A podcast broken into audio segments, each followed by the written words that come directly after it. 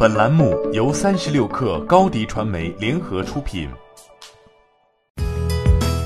二月六号，富士康官方微信表示，旗下的工业妇联最近在集团龙华园区导入口罩生产线，并于二月五号试产，试产日产十万只，预计二月底产可达到日产两百万只。二月七号，工业妇联发布公告称，公司生产的口罩优先用于富士康科技集团近百万员工内部生产防疫保障，未来视情况对外输出。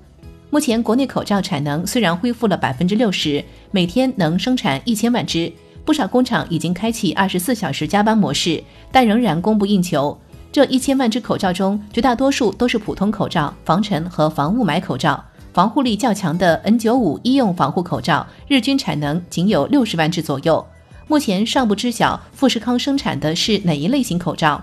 和富士康不同，其他不少公司跨界生产的口罩和防护用具是为了外部使用。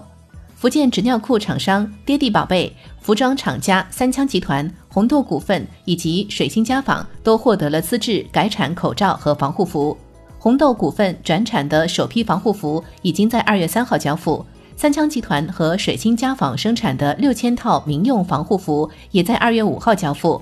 富士康生产口罩更多是为了自己正常运转考虑，因为疫情影响，富士康开工时间一拖再拖。如果继续停产，苹果手机将无法逾期交付，所以富士康开工时间暂时定在了二月十日。工厂空间封闭，人员众多且接触面广，一旦发现确诊或疑似病例，将带来不小损失。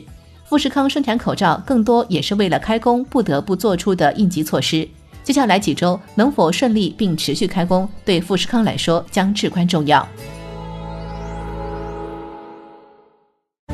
欢迎添加小小客微信，xs 三六 kr，加入克星学院，每周一封独家商业内参，终身学习社群，和大咖聊风口、谈创业，和上万客友交流学习。